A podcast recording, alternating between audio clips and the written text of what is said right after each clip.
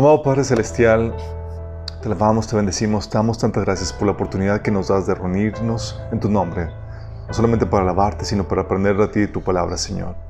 Queremos pedirte, amado Padre, que tú hables atrás de mí, que cubres cualquier deficiencia, Señor, que despejes el ambiente espiritual, que tu palabra se pueda transmitir sin interrupciones y con toda claridad, Señor, con el poder de tu Espíritu Santo. Abre nuestro entendimiento, Señor, que podamos saber y comprender lo que tú tienes para enseñarnos el día de hoy, Señor. En nombre de Jesús. Amén. Ok, hemos estado avanzando de forma cronológica con eh, esta línea de tiempo escatológica y vimos, hemos visto un montón de, temáticas, pero eh, a grandes rasgos vimos la era de la iglesia, cómo es y cómo termina. Cómo la era de la iglesia termina en malas condiciones, ¿se acuerdan? Terminamos con un cristianismo caracterizado por cristianos no regenerados, con maestros que se introducen falsas doctrinas, um, y, eh, o sea, mal, en malas condiciones, habíamos platicado eso. Y en medio de esa situación llega y sucede el rapto. ¿Se acuerdan? Platicamos el rapto y comienza sobre la tierra el desenlace del gran engaño y la apostasía. Gran engaño para qué? Para encubrir lo que sucede, eh, lo que sucedió realmente en el rapto y también para poder posicionar al anticristo en el poder. Entonces da comienzo a, ese, a lo que se llama principio de dolores. Principio de dolores de parto. Es una referencia que Jesús da en Mateo capítulo 24, que habla de cómo los dolores eh, van a ir en aumentos y como en un parto, culminando con el regreso de Cristo y su iglesia para conquistar al mundo eh, y pelear contra los ejércitos del anticristo. Eh, también durante este periodo de principio de dolores platicamos que van a suceder varias guerras. Vimos dos guerras, la guerra del Salmo 83 y la de Ezequiel 38, 38 39. Espero que estoy diciendo bien las, las citas. 82, ¿verdad? Salmo 82. Gracias. Bueno, vimos todo eso, que es la primera guerra de Israel con los vecinos inmediatos y luego la segunda guerra con los vecinos más lejanos. Y también platicamos que de este tiempo eh, va a tomar una importancia relevante el tema de la inteligencia artificial y de los Nephilim, cómo se relaciona con, el anticristo, ¿se acuerdan? Y platicamos la vez pasada acerca de la gran ramera. ¿Quién es la gran ramera? ¿Y por qué Dios pone el tema de la gran ramera en el libro de Apocalipsis? Porque va a tener un papel importante en los últimos tiempos. Hoy nos toca platicar de el próximo gobierno mundial que va, que está por surgir. Sí, el próximo gobierno mundial. Quiero hacer un paréntesis para invitarlos a que vean la serie que hemos estado viendo estos últimos sábados, que habla acerca de los tiempos peligrosos. Y ahí platicamos cómo hay una agenda que se puede ver palpablemente con las noticias de la, de, que vemos a, nuestro alrededor, que va encaminada precisamente eso, a, a posicionar a la formación de este gobierno mundial para posicionar al anticristo en el poder. Ah, es una agenda que muchos le llaman conspiranoica. Bueno, nosotros no estamos basándonos solamente en noticias o en rumores, estamos basándonos en lo que la Biblia dice. Y la Biblia dice que efectivamente hay una conspiración. Eh, Segunda Tesalonicenses capítulo 2 habla acerca de eso. Y habla cuál es la agenda. El Señor nos está trayendo a la luz cuál es la agenda que que el Satanás tiene para la humanidad y es esta. Quiere formar un próximo gobierno mundial. Y tenemos estas referencias. Las referencias para este próximo gobierno mundial aparecen en varios pasajes de la Biblia. Vamos a ver algunos de ellos. Primero es el pasaje del libro de Daniel. ¿Se acuerdan de este pasaje? Este es famosísimo, esta referencia. ¿No? ¿No se acuerdan? sí están leyendo la Biblia, ¿verdad? ok. Ok. Es Daniel capítulo 2 del 31 al 44. Les doy el contexto. Nabucodonosor había tenido un sueño y se despierta todo alebrestado pidiendo a los magos, asesores y demás consejeros que les digan el significado del sueño. Pero luego les pone una pregunta, les pone una condicionante para, eso, que ellos también digan qué soñaron. Si no lo dicen, cuello. Y pues Daniel y sus amigos se ponen a orar a Dios y Dios le revela el sueño. Entonces se presenta a Daniel salva al pellejo a todos los demás asesores y le da el sueño a Nabucodonosor y resulta que es un sueño que tiene que ver con los próximos gobiernos mundiales o imperios que iban a levantar sobre la tierra. Eso viene en Daniel capítulo 2 del 31 al 34. Veamos aquí Daniel explicando la imagen. Dice, tú, oh rey, veías y aquí una gran imagen. Esta imagen que era muy grande y cuya gloria era muy sublime. Estaba en pie delante de ti y su aspecto era terrible. La cabeza de esta imagen era de oro fino, sus pechos y sus brazos de plata, su vientre y su muslo de bronce, sus piernas de hierro, sus pies en parte de hierro y en parte de barro cocido. Estabas mirando hasta que una piedra fue cortada, no con mano, e hirió a la imagen en sus pies de hierro y de barro cocido y los desmenuzó. Entonces fueron desmenuzados también el hierro, el barro cocido, el bronce, la plata y el oro, y fueron como tamo en las eras del verano, y se las llevó el viento sin que de ellos quedara rastro alguno. Mas la piedra que hirió a la imagen fue hecha un gran monte que llenó toda la tierra. Este es el sueño. También la interpretación de él diremos en presencia del rey. Tú, oh rey, eres rey de reyes, porque Dios del cielo te ha dado reino, poder, fuerza y majestad. Y donde quiera que habitan hijos de hombres, bestias del campo y aves del cielo, Él los ha entregado en tu mano y te ha dado el dominio sobre, sobre todo. Tú eres aquella cabeza de oro. Después de ti se levantará otro reino inferior al tuyo, Luego un tercer reino de bronce, el cual dominará sobre toda la tierra. El cuarto reino será fuerte como el hierro, y como el hierro desmenuza y rompe todas las cosas, desmenuzará y quebrantará todo. Y lo que viste de los pies y de los dedos en parte de hierro cocido, en parte de barro cocido y del alfarero y en parte de hierro, será un reino dividido. Mas habrá en en el algo de la fuerza del hierro, así como viste el hierro mezclado con el barro cocido. Y por ser los dedos de los pies en parte de hierro y en parte de barro cocido, el reino será en parte fuerte y en parte frágil. Así como viste el hierro mezclado con el barro, se mezclarán por medio de alianzas humanas, pero no se unirán el uno con el otro, como el hierro no se mezcla con el barro. Y en los días de estos reyes, el Dios del cielo levantará un reino que no será jamás destruido, ni será el reino dejado a otro pueblo. Desmenuzará y consumará a todos estos reinos, pero él permanecerá para siempre. Ok. Aquí te menciona los diferentes imperios que iban a surgir. El primer imperio, caracterizado por la cabeza de oro, que era el imperio de Babilonia. Y luego iba a surgir el segundo imperio, que es el imperio eh, que es el caracterizado por la plata, que era la siguiente fase de, las, de la estatua, que es el imperio persa. Luego el imperio griego, que es el de bronce. Y luego el imperio romano, que es el de hierro. Y una segunda fase del Imperio Romano, que es la que estamos próximos a ver, que es el, es el hierro mezclado con el barro. ¿Sí? Son, son cinco imperios, son, podemos ponerle seis imperios, son Babilonia de oro, este, Persia eh, de plata, Grecia de bronce, este, eh, Roma de hierro y el último que es el hierro mezclado con barro. Y si dan cuenta, ese, ese hierro mezclado con el, con el barro está, eh, ocupaba los pies de esa estatua. Que son, ¿cuántos dedos hay en, en, los pies? Son 10 en total. Que tiene que ver con el número de reyes. Los 10 entre los dos. sí, no, sí. O sea, se me fue, se me fue. Sí, chicos. Si no los ven contado, sí, chicos, no tienen que contarlos. Son 10, no se quiten los zapatos. Ah. Entonces son, son 10 dedos que viene a, tomar relevancia porque la Biblia en otros pasajes, vamos a ver, habla de 10 reyes que van a ocupar este gobierno. ¿sí? Entonces esta, segunda esta última parte es lo que le llaman Roma, porque es parte de hierro, fase 2, que está mezclado con barro. ¿Vamos? Esos son los imperios. Y el último imperio va a ser el imperio de Cristo que va a derribar a todos ellos. Pero fíjate bien en esto. Fíjate cómo los imperios se van construyendo uno arriba de otro no son diferentes estatuas, es, va formando una misma estatua. ¿Sí? ¿Por qué? Porque son los gobiernos eh, que el enemigo ha levantado sobre la tierra, ¿sí? que no son, de, no son de Dios. Dios los ha utilizado, sí, pero no son el gobierno de Dios sobre la tierra. El otro pasaje es el, el pasaje de Daniel capítulo 7, que es de la bestia horrible con 10 cuernos.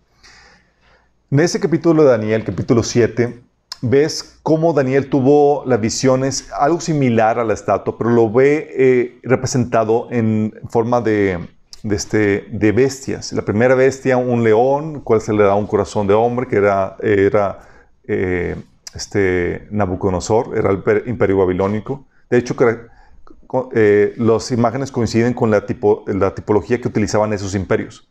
Babilonia utilizaba el león con, con alas y demás. Pero Daniel se enfoca en el último en el último imperio, que es el próximo gobierno mundial que está por surgir. Versículo 7 dice, Luego vi mi visión de esa noche a una cuarta bestia, aterradora, espantosa y muy fuerte. Devoraba y aplastaba a sus víctimas con enormes dientes de hierro y pisoteaba los restos bajo sus pies. Fíjate cómo viene a retomar el hierro del último imperio. Sí. Era diferente a las demás bestias y tenía diez cuernos. ¿Cuántos, cuántos eh, dedos tenía, la, tenía 10. Ok, aquí habla de 10 cuernos. Versículo 8. Mientras yo miraba los cuernos, surgió de pronto otro cuerno pequeño entre ellos. Tres de los primeros cuernos fueron arrancados de raíz para darle lugar al nuevo. Este cuerno pequeño tiene, tenía ojos que parecían humanos y una boca que presumía con arrogancia. Versículo 19. Porque este, este Daniel pregunta cuál es el significado. Y gracias a Dios que la curiosidad que le despertó no fue de las otras bestias, sino de la última bestia la cual tiene relevancia con nosotros en esos tiempos que estamos viviendo. Dice, entonces quise conocer el verdadero significado de la cuarta bestia que era tan diferente a las demás y tan espantosa. Había devorado y aplastado a sus víctimas con dientes de hierro y garras de bronce y pisoteaba los restos bajo sus pies. También pregunté acerca de los diez cuernos que había en la cabeza de la cuarta bestia y por el cuerno pequeño que surgió después y destruyó tres de los otros cuernos. Este cuerno parecía más grande que los demás y tenía ojos humanos y una boca que presumía con arrogancia. Mientras miraba ese cuerno, hacía, hacía eh, a guerra contra el pueblo santo de Dios y lo vencía, hasta que vino el anciano, el Altísimo, emitió un juicio en favor del pueblo santo, entonces llegó el tiempo para que los santos tomaran posesión del reino. Después me dijo, esta cuarta bestia es, la cuarta potencia mundial que gobernará la tierra. La cuarta potencia mundial está hablando de Roma fase 2, ¿sale? Será diferente a todos los demás. Devorará al mundo entero, pisoteando y aplastando todo lo que encuentra a su paso. Sus diez cuernos son diez reyes que gobernarán ese imperio. Luego surgirá otro rey, diferente a los otros diez, y someterá a tres de ellos. Desafiará al Altísimo y oprimirá al pueblo santo del Altísimo. Procurará cambiar las leyes de los santos y sus festividades sagradas, y ellos quedarán bajo el dominio de ese rey por un tiempo, tiempos y medio tiempo. Tres años y medio, exactamente.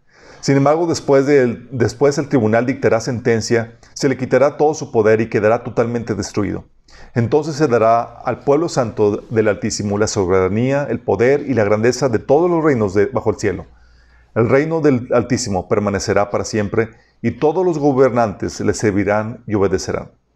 Ok, esta bestia terrible que estaba viendo Daniel es ese próximo gobierno mundial que está por surgir caracterizado por 10 gobernantes, del cual surge un onceavo gobernante que derrumba tres reinos. ¿Ok? Esa misma relevancia de esta eh, eh, simbología de esta bestia con 10 cuernos se repite en Apocalipsis hablando del mismo imperio.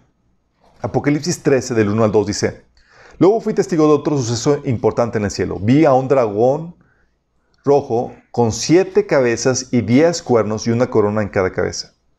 Es Apocalipsis 2, 3, perdón.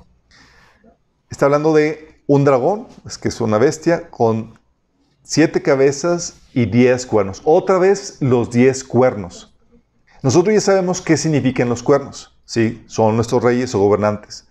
En el capítulo 13, versículo del 1 al 2, repite el, este Juan esta misma analogía. Dice, después vi una bestia que subía del mar. Tenía siete cabezas y diez cuernos y una corona en cada cuerno. Escrito en cada cabeza había nombres que, blasfemaban a Dios. Esta bestia se parecía a un leopardo, pero tenía las patas de un oso y la boca de un león. Y el dragón le dio a la bestia su propio poder, trono y gran autoridad. Ok, si te das cuenta, aquí está hablando que esta bestia tenía partes de leopardo, oso y león. En el capítulo 7 de Daniel, habla de que las bestias que vio era un león, un leopardo y un oso, hablando del imperio eh, babilónico, Persia, persa y griego. Y, hablan, y aquí, está, aquí lo está viendo que este último imperio tiene algo de esos componentes. ¿sí? Igual que la estatua, era una misma era una estatua, un solo ente con todos los componentes ahí. ¿sí? En el capítulo 17 de Apocalipsis, versículo 3, vuelve a hablar de este gobierno mundial, de esta bestia. Dice, entonces aquel ángel, el ángel me llevó en el espíritu al desierto y vi una mujer sentada sobre una bestia color escarlata que tenía siete cabezas y diez cuernos y estaba llena de blasfemias escritas contra Dios. Esta bestia, chicos, con las siete cabezas y los diez cuernos, es el próximo gobierno mundial, ¿sí? que vio este Daniel en, en el capítulo 7 de su libro. En el versículo, en el capítulo 17 de Apocalipsis, del 8 al 14, tú puedes leer esto. Dice, la bestia que has visto, y no es, está por subir del abismo e ir a perdición. Y los moradores de la tierra, aquellos cuyos nombres no están escritos desde la fundación del mundo en el libro de la vida, se asombrarán viendo a la bestia que era, y no es, y será. Ok. Esta bestia dice que es una bestia. Daniel te dice, el, ángel le dice a Daniel, estas bestias son reinos o reyes que van a surgir. Entonces, cuando hablas de bestia en la Biblia, tú sabes, ah, se refiere a reinos. ¿Vamos? Y dice que sale del abismo. ¿Cómo que sale del abismo? ¿Te acuerdas, Daniel, capítulo 10, que, que Daniel estaba orando y se tardó 21 días en contestar la oración? ¿Con quién, quién fue el que estorbó la oración? ¿Se acuerdan? El príncipe espíritu de Persia. Sí, el príncipe espíritu de Persia. Está hablando de, detrás de esos gobiernos hay principados, hay entes, entidades espirituales. Bueno, aquí habla de que esta entidad espiritual que va a dar o que va a dirigir a este último gobierno mundial sale del abismo. En el abismo, ¿se acuerdan cuando estaban los, la legión pidiendo al Señor, no nos envíes al abismo? ¿Sí? Pidiéndole a Jesús que no, que no los enviaran allá. ¿O no? Ahí están, no todos los demonios están libres, gracias a Dios, si no estaría la cosa muy terrible. y aún así está terrible. Pero eh, ahí están encarcelados los demonios por, cierto tiempo para luego ser liberados de acuerdo a los propósitos de Dios. Y aquí este, esta bestia o este, este principado va a ser liberado para poder levantar este, próximo gobierno mundial. ¿Sale? Dice, el versículo 9. Y esto para la mente que tenga sabiduría. Las siete cabezas son siete montes sobre los cuales se sienta la mujer. Y son siete reyes. Son siete montes donde sienta la mujer. Y sabemos qué onda con la mujer y con esos montes. Sabemos que es el Vaticano. Pero aquí cambia el otro. Dice, también simboliza siete reyes. Cuando la Biblia habla de reyes, está hablando de reyes o reinos. ¿Vamos? Cinco de ellos han caído. Uno es y el otro aún no ha venido. Y cuando venga, es necesario que dure breve tiempo. ¿Adivina, adivinador? ¿Ya saben a qué se refiere? claro, siento que está cayendo la revelación aquí. Dice, la bestia que era y no es, es también el octavo y es de entre los siete y va a la perdición. Vóytelas. Y los diez cuernos que has visto son diez reyes que aún no han recibido reino, pero por una hora recibirán autoridad como reyes juntamente con la bestia. Estos tienen un mismo propósito y entregarán su poder y su autoridad a la bestia pelearán contra el Cordero y el Cordero los vencerá porque Él es Señor de señores y Rey de reyes y los que están con Él son llamados, eh, llamados y elegidos fieles. Ok, ¿qué onda con este acertijo que está, este complejo?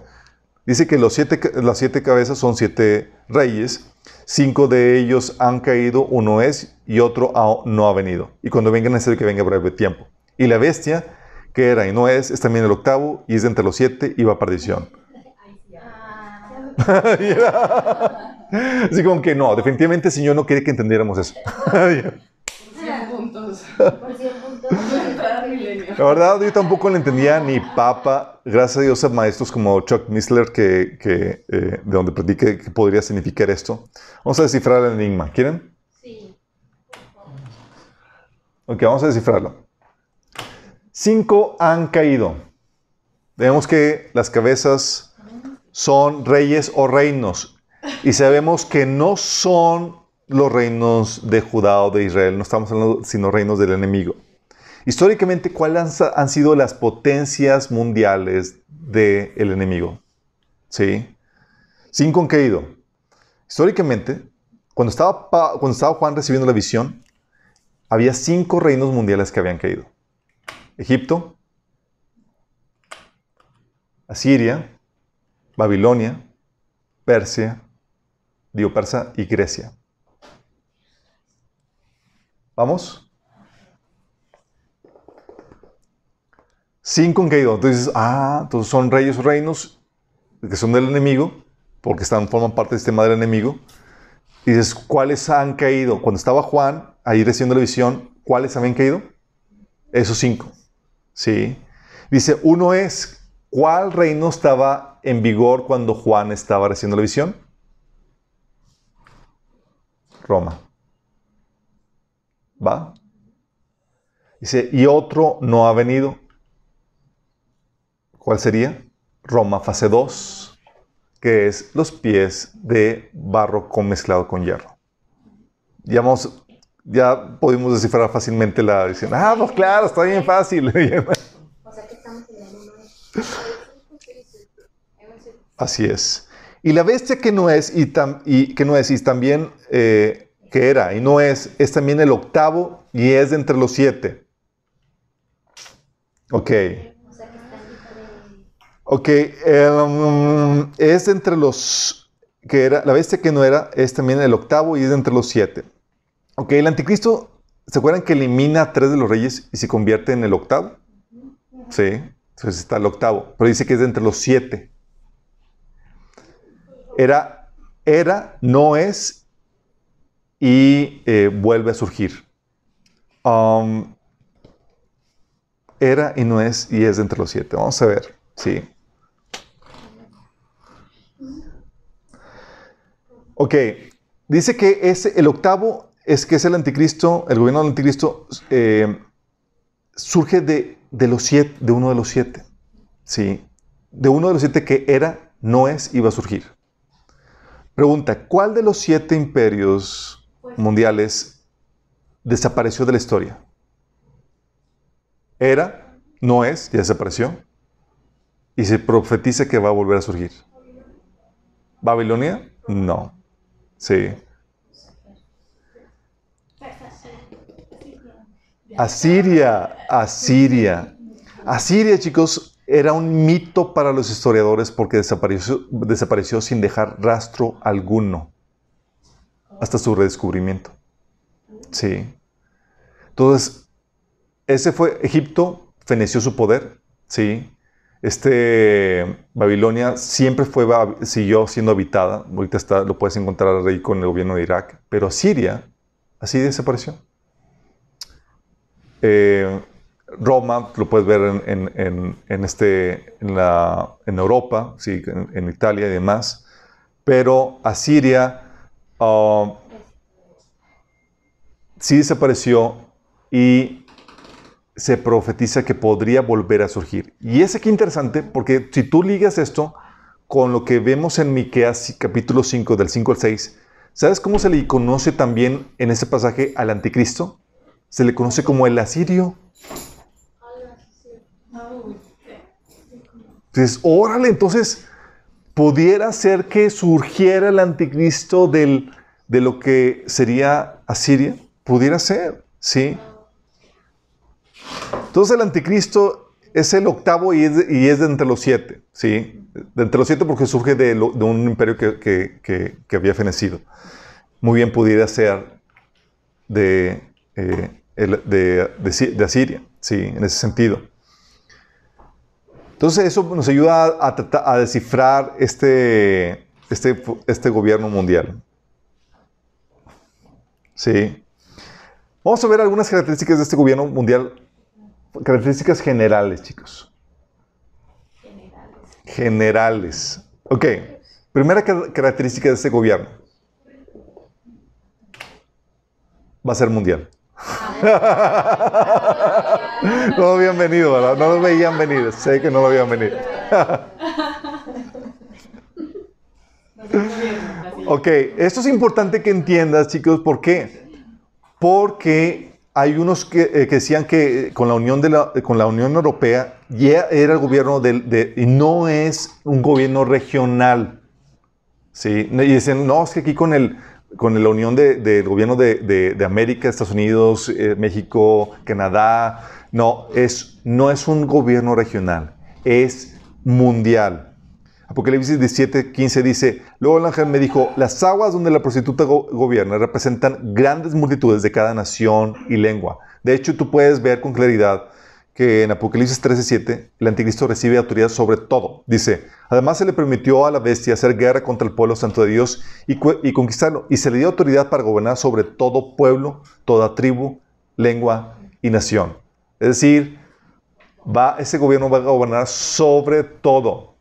Y esto ayudará a entender por qué eh, no va a haber lugar a donde tú puedas huir en una persecución con un gobierno mundial. Si el gobierno mundial está en contra de los cristianos, ya pariste chayotes. ¿Sale? Es decir, no hay lugar, no, no va a haber un gobierno donde puedas, un lugar donde puedas huir tranquilamente porque, pues obviamente ya es mundial el gobierno que, está en contra de, los cristianos. También, por lo mismo que va a ser mundial, la Biblia también te enseña que va a tener la tecnología necesaria para ejercer este control mundial.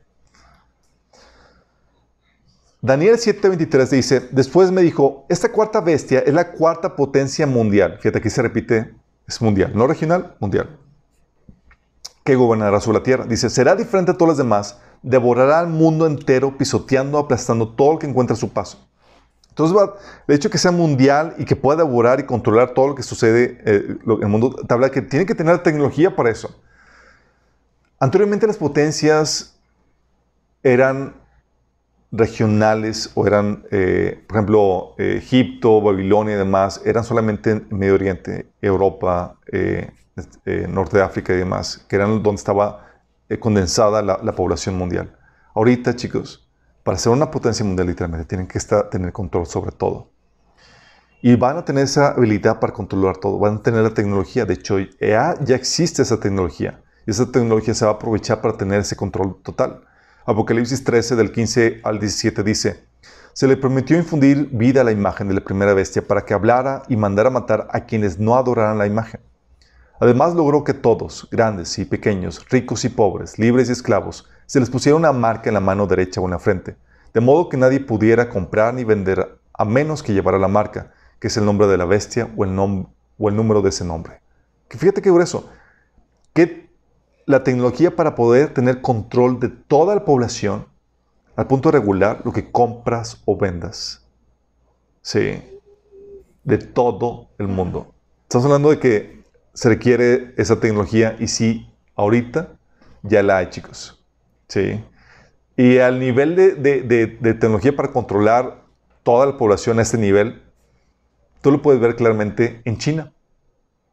En China tienen un control totalitario con gracias a la tecnología actual, donde ellos saben qué haces, si cruzaste en la esquina o no, etc. Y te sancionan o recompensan de acuerdo a tu comportamiento en la vía pública, por ejemplo. Sí, así de fuerte está la situación de totalitaria de control que tienen allá. Este próximo gobierno mundial, chicos, no va a ser una democracia constitucional. No ser como que, wow, nosotros vamos a votar, no, y, vamos, y van a respetar nuestros derechos. No. Ah, sí.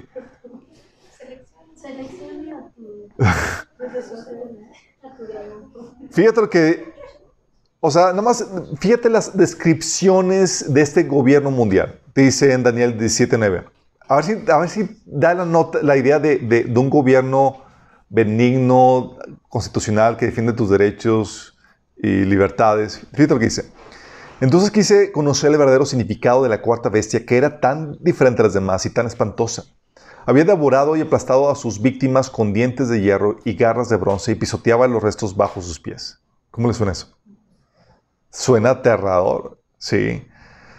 En el versículo 23 de ese mismo capítulo dijo, y después me dijo, esta cuarta bestia es la cuarta potencia mundial que gobernará, será diferente a las demás, devorará al mundo entero, pisoteando y aplastando todo lo que se encuentra a su paso. Es decir, cualquier cosa que no se acomoda a su agenda va a ser devorada. Sí. Apocalipsis 12, 17 dice, entonces el dragón se enfureció contra la mujer y se fue a hacer guerra contra el resto de, de sus descendientes, los cuales obedecen los mandamientos de Dios y se mantienen fieles al testimonio de Jesús. Este dragón, que es este próximo sistema mundial anticristiano, dirigido por Satanás, este gobierno mundial, te está dando una idea clara de que no va a respetar tus derechos para ejercer tu libertad de religión, tus creencias o para obedecer al Señor. O sea, suena constitucional, suena que, en lo más mínimo, suena una tiranía eh, terrible. De hecho, Daniel 11.3 dice, entonces surgirá un rey poderoso que gobernará con gran autoridad y logrará todo lo que se proponga. Suena algo democrático, no suena más una dictadura, ¿sí? donde va a poder hacer el anticristo lo que él quiera. En versículo 16 de ese mismo capítulo, Daniel 11 dice, el rey del norte avanzará sin propósito, nadie podrá contenerlo. Dice, se tendrá en la gloriosa tierra de Israel decidido a destruirla. Hablando de que va a poder querer avanzar su agenda sin que nadie le impida nada, chicos. Daniel 7 del 12 al 13 dice, los diez cuernos de la bestia son diez reyes que todavía no han subido al poder, pero estos serán designados como reyes por un breve tiempo para reinar junto con la bestia. Los diez eh, estarán de acuerdo en entregarle a la bestia el poder y la autoridad que tienen. O sea, son diez reyes que se someten al anticristo. Hablando que el anticristo va a gobernar a través de esta confederación de reyes y va a ser un gobierno totalitario y será la, la continuación o derivación del imperio romano. Aunque vamos a ver elementos de los reinos anteriores como habíamos platicado. Dice capítulo 13, versículo 2 de Apocalipsis, esta bestia se parecía a un leopardo, pero tenía patas de oso y la boca de un león. Ahí ves reflejado al gobierno en leopardo, en el gobierno de Recia, el, oso al gobierno, gobierno, de Persia y el león ves al de Babilonia, porque es parte de ese mismo sistema del anticristo. Y el dragón le dio a la bestia su propio poder, trono y gran autoridad, a esta última bestia. Sí, el dragón. ¿Se acuerdan quién es el, dragón? En el Apocalipsis 12 dice que es Satanás. ¿Quién es el príncipe de este mundo, chicos? El diablo. El diablo. Pues nunca es Cristo. Ya lo habíamos resuelto eso, ¿verdad? ¿Se acuerdan? El Señor todavía no toma control o eh, posición de los reinos de este mundo. Ahorita todavía está dejando que el enemigo gobierne. ¿Por qué? Porque está dando oportunidad de que la gente vuelva a Él, se pueda arrepentir. Porque cuando Él viene, viene con espada y viene a la fuerza para imponer su gobierno. Y va, dice la Biblia en, Apocalipsis, en Mateo 13 que va a quitar de su reino todo lo que peca y ese pecado. Digo, todo lo que hace pecado y peca. ¿sí? Entonces está dando un periodo de gracia por eso.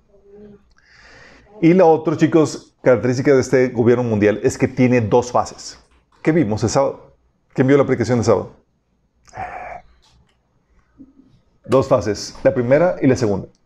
Dos fases. La primera fase de este gobierno mundial es, vas a encontrarte que en la Biblia enseña que es dirigida por el Vaticano y por una confederación de naciones de 10 reinos. Sí, dice la Biblia que el poder político está conformado por una confederación de 10 gobernantes.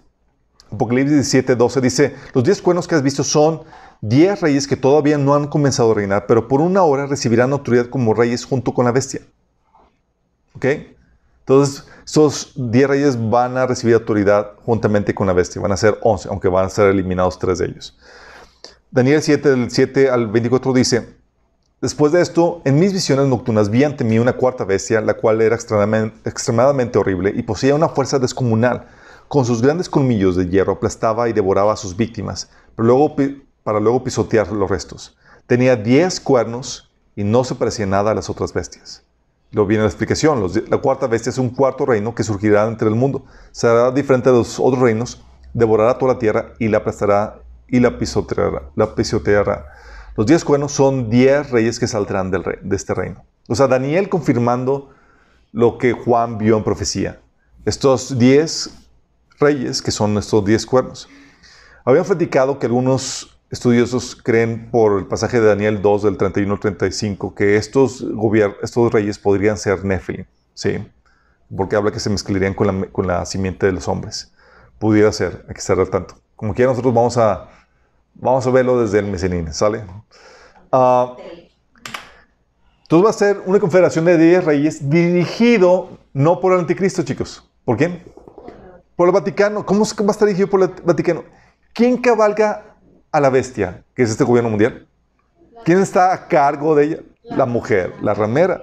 Porque el 17 del 13 a 4 dice, el ángel me llevó en el espíritu a un desierto, ahí había una mujer montada en una bestia escarlata. La bestia estaba cubierta de nombres blasfemos contra Dios y tenía siete cabezas y diez cuernos. La mujer estaba vestida de púrpura escarlata y adornada con oros, piedras preciosas y perlas. Tenía en la mano una copa de oro llena de abominaciones y de la inmundicia de sus adulterios. Entonces, esta mujer es la que estaba controlando montada al, a este último gobierno este gobierno mundial. Y este gobierno mundial, chicos, en esta primera fase que está dirigido por el Vaticano, está dirigido bajo el paradigma religioso en donde que eh, por un paradigma religioso eh, diferente a, la segunda etapa, que en este paradigma religioso el Vaticano une y mantiene bajo su mando las religiones y cultos paganos, cultos a deidades superiores. Es decir, todavía en el paradigma religioso de la humanidad está el rendir culto a algo superior. ¿Vamos? Dice Apocalipsis 17, 5. Entonces, en el frente llevaba escrito un nombre misterioso, la Gran Babilonia, madre de las prostitutas y de las abominables idolatrías de la tierra. ¿Quién es la madre? Esta Babilonia, que sabemos que es el Vaticano, está auspiciando el, todas las religiones paganas, idólatras de, de la tierra. Apocalipsis 9, 20 dice, el resto de la humanidad, y tú puedes ver que en esta primera etapa, la gente todavía sigue con sus religiones y adorando a sus propios dioses. Por eso te encuentras que cuando Dios empieza a derramar sus juicios, la gente todavía no se, arrepentía de algo. ¿De qué? De la idolatría. Dice Apocalipsis 9:20, en uno de los juicios de las trompetas. El resto de la humanidad, los que no murieron a causa de estas plagas, tampoco se arrepintieron de sus malas acciones ni dejaron de adorar a los demonios y a los ídolos de oro, plata, bronce, piedra y madera, los cuales no pueden ver, ni oír, ni caminar. Entonces, en esta primera etapa, la gente todavía sigue con sus religiones dentro de este gobierno mundial, pero unidos bajo la dirección del, Vaticano. Y sin embargo, aunque están todas las religiones unidas, se persigue a los verdaderos creyentes. Apocalipsis 17:6 dice, vi que la mujer se había emborrachado con la sangre de los santos y de los mártires de Jesús. Así es como ha sido a lo largo de la historia ahora. ¿Qué tal, chicos? También ves en Apocalipsis 12, 17, hablando de este dragón, de este, este eh, gobierno mundial, dice, el dragón se enfureció contra la mujer y se fue a hacer guerra contra el resto de los descendientes, los cuales obedecen los mandamientos de Dios y se mantienen fieles al testimonio de Jesús. Aquí, chicos, ¿cuántos fieles hay todavía? Gracias a Dios, no vamos a estar aquí. Hay unos que sí se queden, pero ya saben lo que va a pasar, ¿sale? Bueno, a la par de este movimiento religioso ecuménico sincretista dirigido por el Vaticano, eh, que desprecia a los, que persigue a los verdaderos creyentes, va a surgir un movimiento contrario a este mover religioso dirigido por el Vaticano. Y va a ser dirigido por el falso profeta fomentando una religión, fomentando el culto al falso Cristo. Dice porque Luis 13 del 11 al 13. Después vi que, de la, que de, la, de la tierra subía otra bestia, tenía dos cuernos como de cordero, pero hablaba como dragón. Ejercía toda la autoridad de la primera bestia en presencia de ella y hacía que la tierra y sus habitantes adoraran a la primera bestia cuya herida mortal había sido sanada. También hacía grandes señales milagrosas, incluso la de hacer caer fuego del cielo a la tierra a la vista de todos. Imagínate el, tipo de engaño. Estos tipos de, manifestaciones sobrenaturales va a ser necesario para cambiar el paradigma religioso de toda la humanidad. De un paradigma donde se rinde culto a deidades superiores a un culto hacia el anticristo. Y este primer gobierno mundial, chicos, esta primera fase del gobierno mundial va a durar, ¿cuánto creen? Va a durar hasta la primera parte de, la tribulación. Sí. Posiblemente 3.5 si nos quedan, si nos que más. Porque sabemos que parte, eh, partimos y los siete años comienzan cuando el anticristo firma un tratado con, Israel. Pero muy bien pudiera ya el gobierno mundial ser, eh, haberse formado desde antes.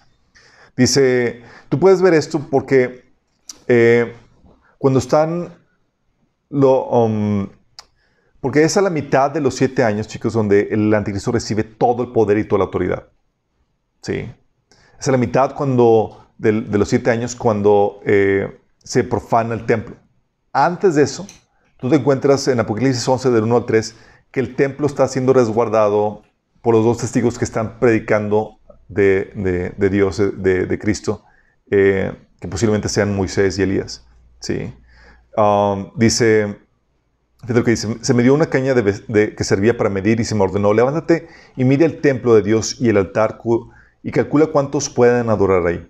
Pero no incluyes el atrio exterior del templo, no lo mides porque ha sido entregado a las naciones paganas, las cuales pisotearán la ciudad santa durante 42 meses. ¿Cuántos son 42 meses? Tres años y medio. Por mi parte, yo, encar- yo encargaré a mis dos testigos que, vestidos de luto, profetizan durante 1260 días. Ok, en esta primera etapa está el, el, el- en los primeros tres años y medio está el, el templo ya completamente construido y están con el servicio del templo. Están operando bajo el paradigma de primer, la primera fase del gobierno mundial, donde se permiten todas las religiones. ¿Sale? Y aquí están teniendo esa libertad para, para eso. mismo templo van a estar adorando otros dioses. No, en ese templo van a estar adorando al Dios de, eh, de Israel, pero tienen la libertad para ejercer este templo, porque bajo el paradigma, eh, bajo este paradigma de este gobierno mundial, es, todas las religiones tienen la libertad de, de- de- de adorar, menos los evangélicos que quieren convencer a todos a que tienen que arrepentirse. ¿Sale? Um,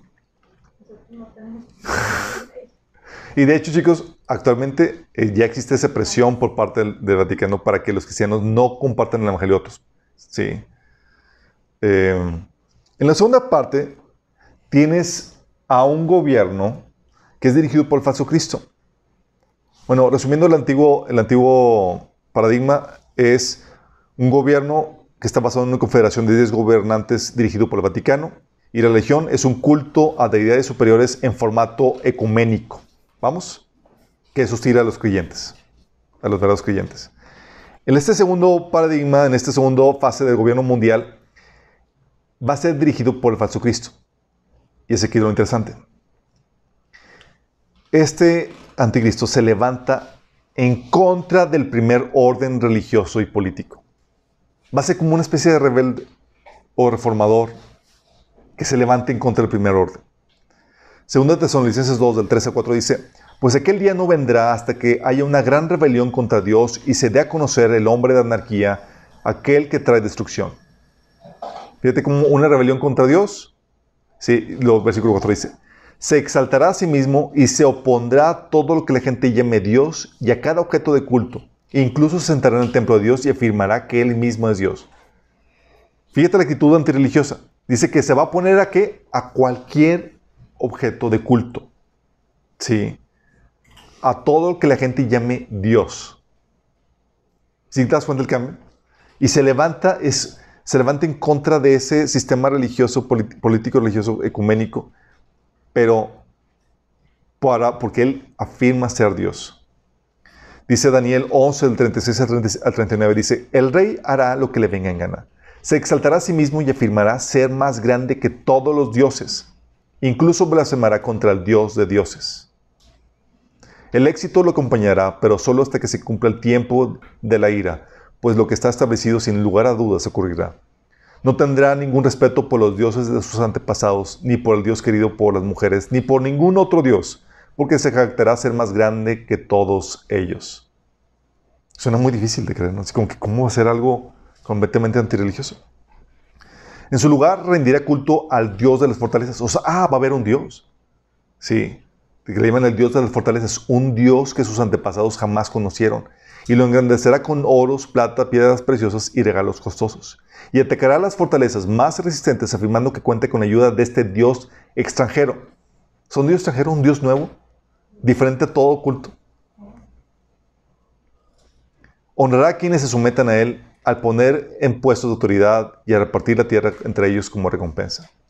Qué fuerte, ¿no? Entonces se levanta en contra de todo culto, incluyendo al Dios de dioses. Sí, con la ayuda de este Dios extranjero. Y, el que, y, as- y también afirmando que Él es Dios. Está raro, ¿no? Ahorita vamos a ver qué podría significar todo esto. Dice Apocalipsis 13, del 5 al 6. A la vez se le permitió hablar con arrogancia y proferir blasfemias contra Dios y se le confirió autoridad para actuar 42 meses y abrió bocas para blasfemar contra Dios y maldecir su nombre y su morada y a los que viven en el cielo. O sea, completamente anti Dios, anticulto, ante cualquier religión. Si habla, eso de que habla en contra de Dios lo repite Daniel en el capítulo 7, versículo 25 y en el capítulo 11, versículo 36. que va a hablar directamente contra el Dios de dioses. Bueno, entonces se levanta este anticristo con este sentimiento en contra de este orden religioso y político. Y logra ascender la escalera política y somete a los diez reyes del primer orden. ¿Estás consciente de eso? Los somete. Dice eh, Daniel 11:23, formará diversas alianzas mediante promesas engañosas, se volverá fuerte a pesar de tener un solo puñado de seguidores. O sea, comienza con muy pocos seguidores. Este, este, versículo podría ser una referencia específicamente a Antíoco de, de Epífanes, pero eh, muy posiblemente va a aplicar también al anticristo. Daniel 7 del 8 al 20, y versículo 24 dice, Mientras me fijaba en los cuernos, vi surgir entre ellos otro cuerno más pequeño. ¿Quién es este cuerno pequeño?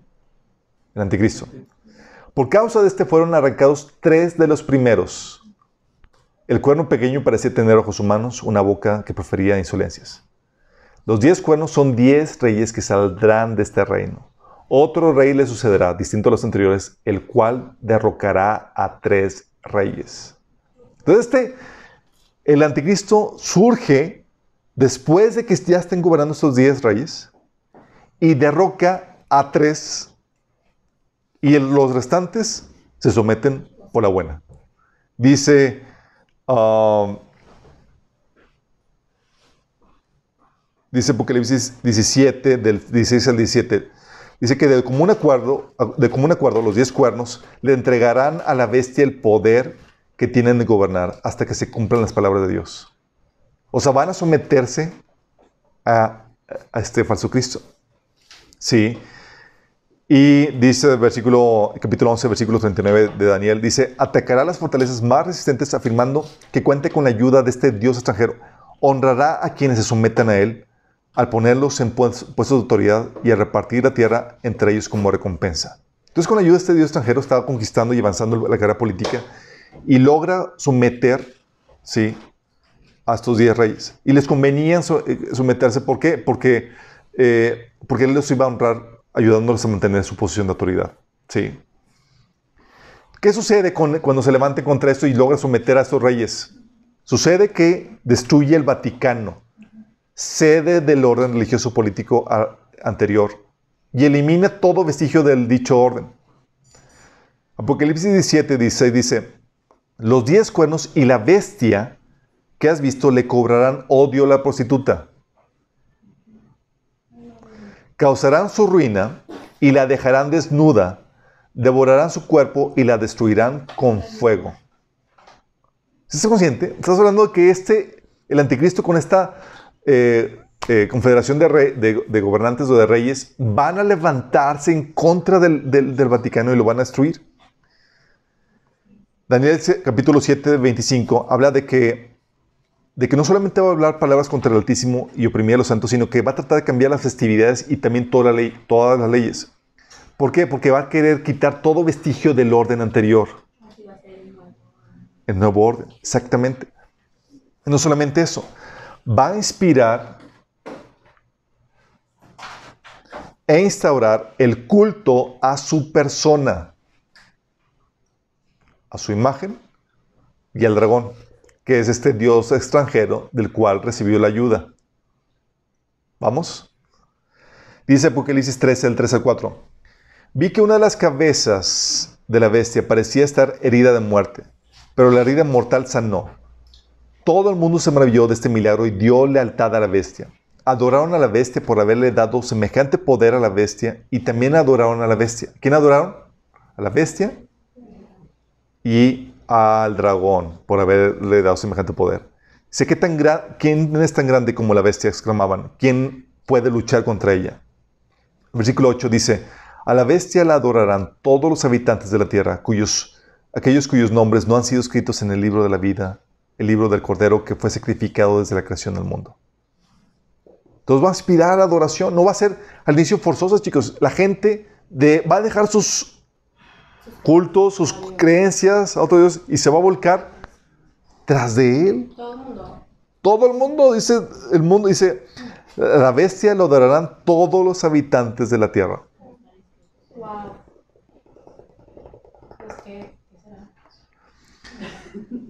Y para luego enfor- enforzar el... Enforce, para...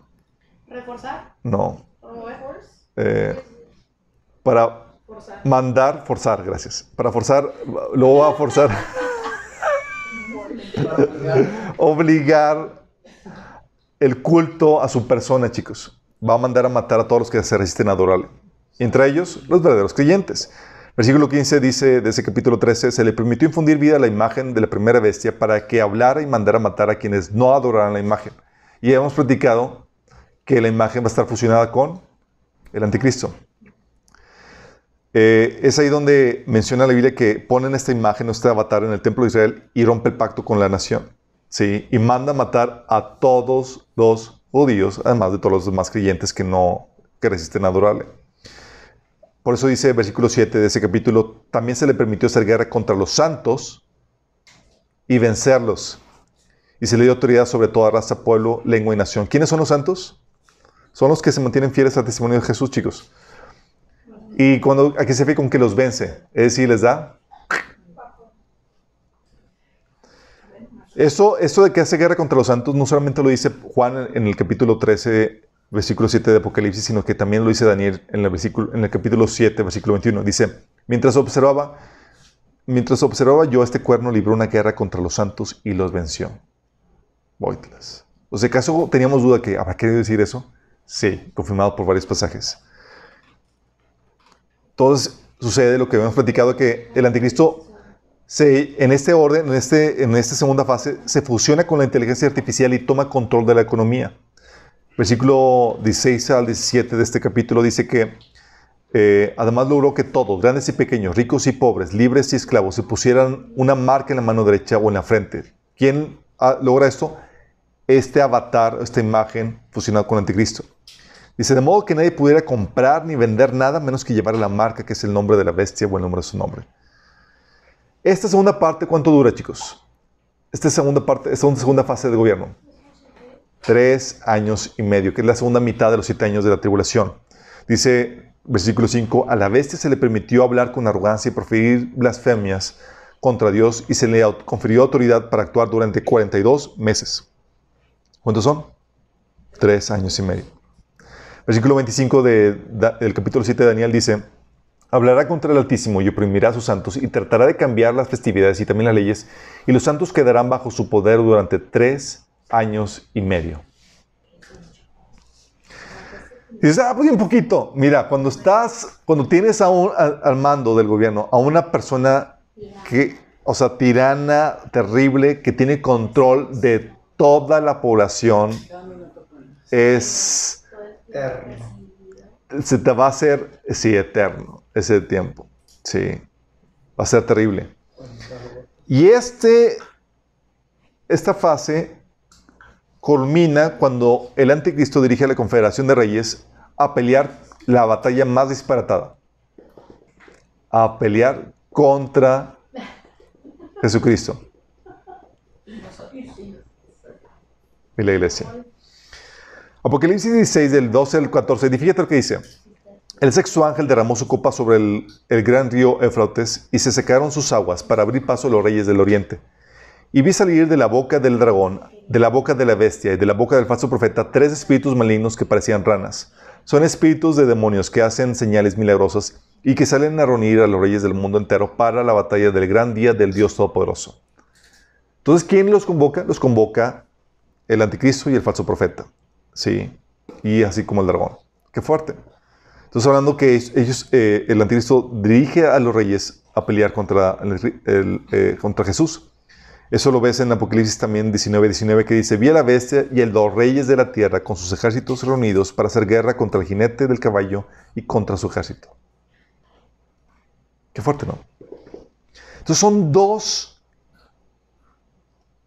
fases de gobierno, chicos. La primera dirigida por una confederación de reyes, de 10 reyes, dirigida por el Vaticano, bajo un paradigma religioso de ecuménico sincretista donde se sigue venerando a deidades superiores.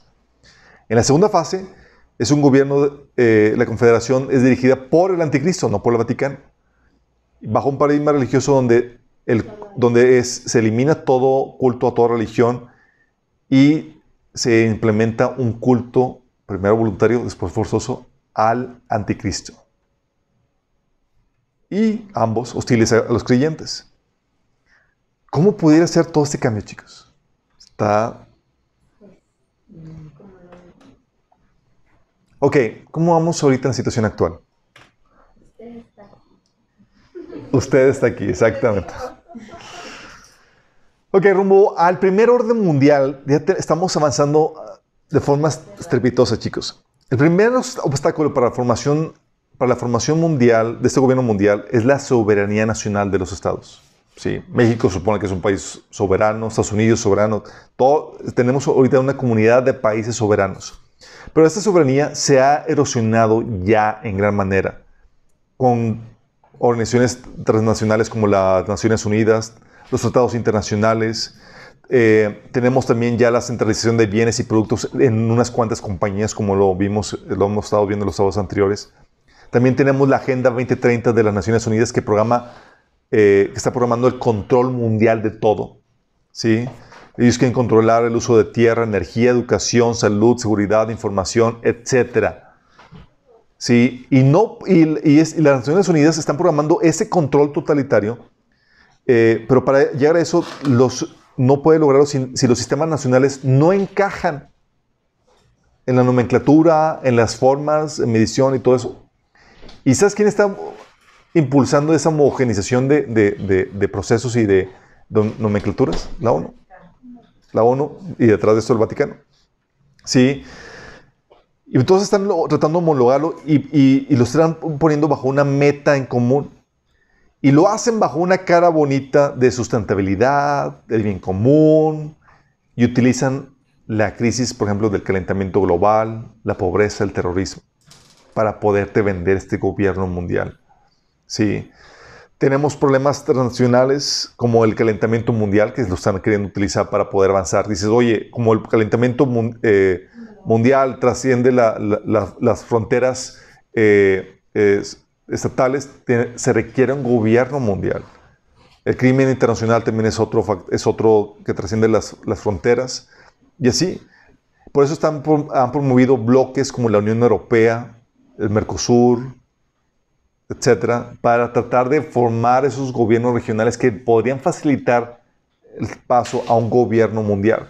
De hecho, sabemos que se van a, formar esos, esos gobiernos regionales porque este gobierno mundial va a estar dividido en 10 regiones dirigidos por 10 reyes, 10 gobernantes. De hecho, no sé si has checado algunos artículos en, internet, el Club de Roma, que es el club de la élite así económica y demás, ya dividió el mundo en 10 regiones. Dices, oye, pues, ¿y qué falta para que se unan todas las naciones?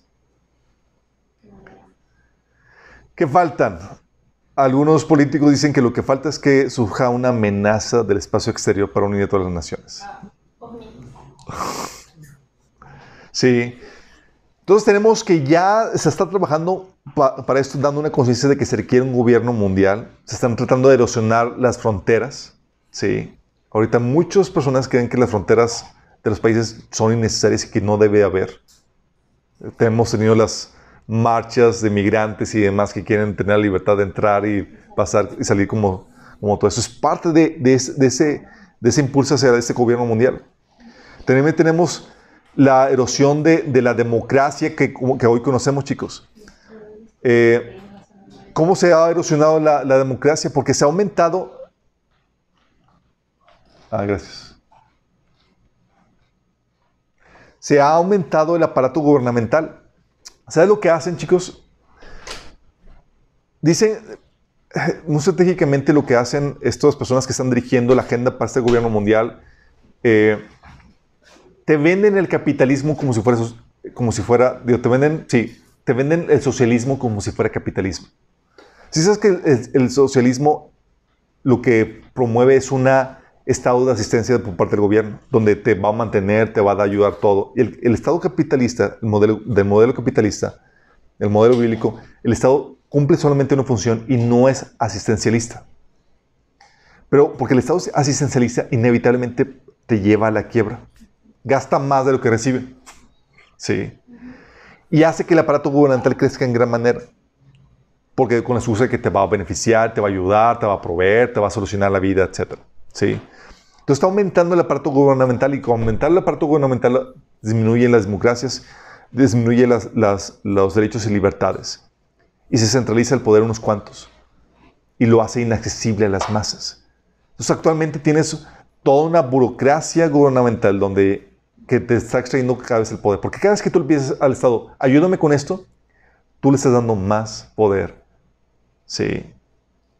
Que ya cuando el Estado lo toma, ya no te lo regresa. Así como son los impuestos. Si sabes cómo surgió el, impuesto de la tenencia?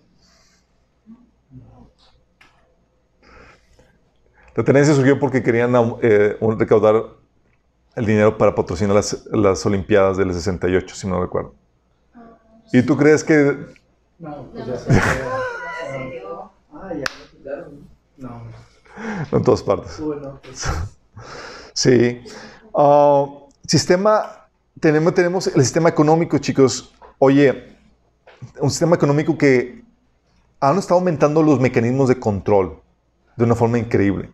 Y saben que, oye, ya quieren. Eh, en México estaba programado para este año la facturación automática, donde te iba a fiscalizar todos los gastos que hiciste, toda la cosa. Y de hecho, ahorita ya se, está, eh, se pasó la ley para que si tú recibes más de 5 mil pesos en tu cuenta bancaria, tengas que eh, decir por qué, de dónde viene toda la cosa. Sí. O sea, se han aumentado los mecanismos de control. Ah, aunque ya hay diferentes monedas en el mundo, ya es un solo sistema económico mundial una moneda afecta a todo y es todo un sistema que afecta. Oye, una crisis en China, no necesariamente de virus, afecta económicamente a todos. Sí. Y hay la propuesta para una moneda mundial. Sí la hay, chicos. ¿Qué falta para que se una el gobierno bajo un solo sistema monetario mundial centralizado? Una gran crisis. De hecho, el tema para el Foro Económico Mundial del siguiente año, ¿sabes cuál es? El reseteo económico. Qué feo soy yo, ¿verdad? Soy esto. Como que no me gusta eso de darle reset a la... Qué fuerte, ¿no? En cuestión de tecnología, ¿cómo andamos? Oye, mecanismos de compra y venta sin dinero, ya los existen. Tenemos el CODE en México, no es la marca de la bestia, pero ya hay la tecnología, chicos, para eso. No más imagínate.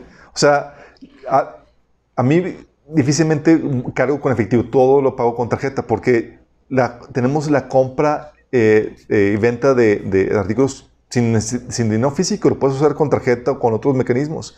Actualmente ya hay un eh, mecanismos como tatuajes electrónicos que pueden funcionar como para poder hacer compra y venta y tienen eh, capacidades también eh, médicas. Tenemos medios de vigilancia y monitoreo mundial tan sofisticados como los de China, donde monitorean cada cosa que haces, dónde estás y toda la cosa. Rastreo eh, de tu rostro y toda la información bio, ¿cómo se llama? Facial. Facial y de todos, chicos, sí. De hecho, o sea, tenemos, o sea, los medios para poder armar este, este gobierno mundial, los medios tecnológicos están a la perfección. Este Zbigniew Brzezinski, un masón abogado del, nuevo, eh, abogado del nuevo orden mundial, en su libro Entre dos eras, del 1970, decía, la era, la era tecnocrática eh, supone la aparición progresiva de una sociedad más controlada Tal sociedad sería dominada por una élite sin restricciones de valores tradicionales. Pronto será, posible imponer constante vigilancia sobre cada ciudadano y mantener archivos completos con datos actualizados de las actividades más personales del ciudadano.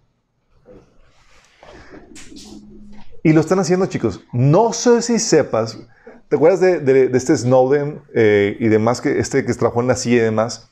¿Se acuerda de relucir que lo que está haciendo la, CIA, el gobierno de Estados Unidos, es que están todo movimiento, toda tu huella digital de tus llamadas, tus entradas, salidas a páginas de internet y toda la cosa, queda registrado en una base. la cual ellos pueden utilizar si acaso llegara a ser necesario. Oye, una cuestión legal en contra tuya, lo que tú quieras, checan contigo y rastrean todo lo que tú hiciste. Y ahorita, chicos, la mayor parte de nuestra vida está en línea. ¿Qué hiciste cuando entraste? Google monitorea tus andanzas. Si han visto en Google donde, oye, quiero buscar mi, teléfono y, y, te ve el rastreo de tus idas por fecha, hora y todo, chicos. Sí. La gente me decía, no, es que yo me voy a salir de Facebook, de Facebook porque me monitorean y toda la cosa. Y me voy a quedar con, con WhatsApp. Yo digo, pero WhatsApp es de Facebook. Oh. Digo, bueno, me salgo también de WhatsApp, pero, pero Google también te monitorea. Te vas a tener que quitar tu teléfono. Sí. O sea, andar desconectado por completo. Y ahorita es muy difícil sobrevivir así. ¿Sí me explico? Pero si antes sobrevivíamos así, qué cool. Pero para que. Pero ¿por qué se está impulsando eso? Porque esto va a facilitar la implementación de este primer, de este gobierno mundial, chicos, con ese control totalitario que se está buscando tener. Y en cuestión de religión, ¿cómo andamos? Cuestión de religión, también estamos listos. ¿Sabes que una de las principales religiones que han surgido eh, es la fe Bahá'í? Sí, que es una primera hermana de la nueva era, que promueve su... Lo que ellos promueven, la fe Bahá'í, es promueven el surgimiento de un gobierno mundial y una religión mundial y un líder mundial y una economía mundial. Sí. Y está tomando, y está tomando mucha fuerza. El Vaticano está con su movimiento ecuménico a todo lo que da, promoviendo la unión de todas las religiones y también impulsando un gobierno mundial. Tú ves lo que está haciendo el Vaticano y dices, nos estamos perfilando a la primera fase del gobierno mundial.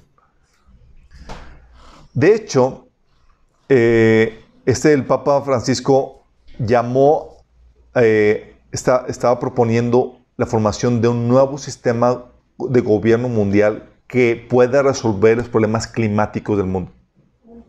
Sí. Ahí les puse los links con los artículos. El Papa así no eso. De hecho, tal así que el, el Papa estaba tratando de impulsar el gobierno mundial en diferentes episodios. Cuando, por la cuestión climática, se acuerdan que los países se estaban, se estaban reuniendo.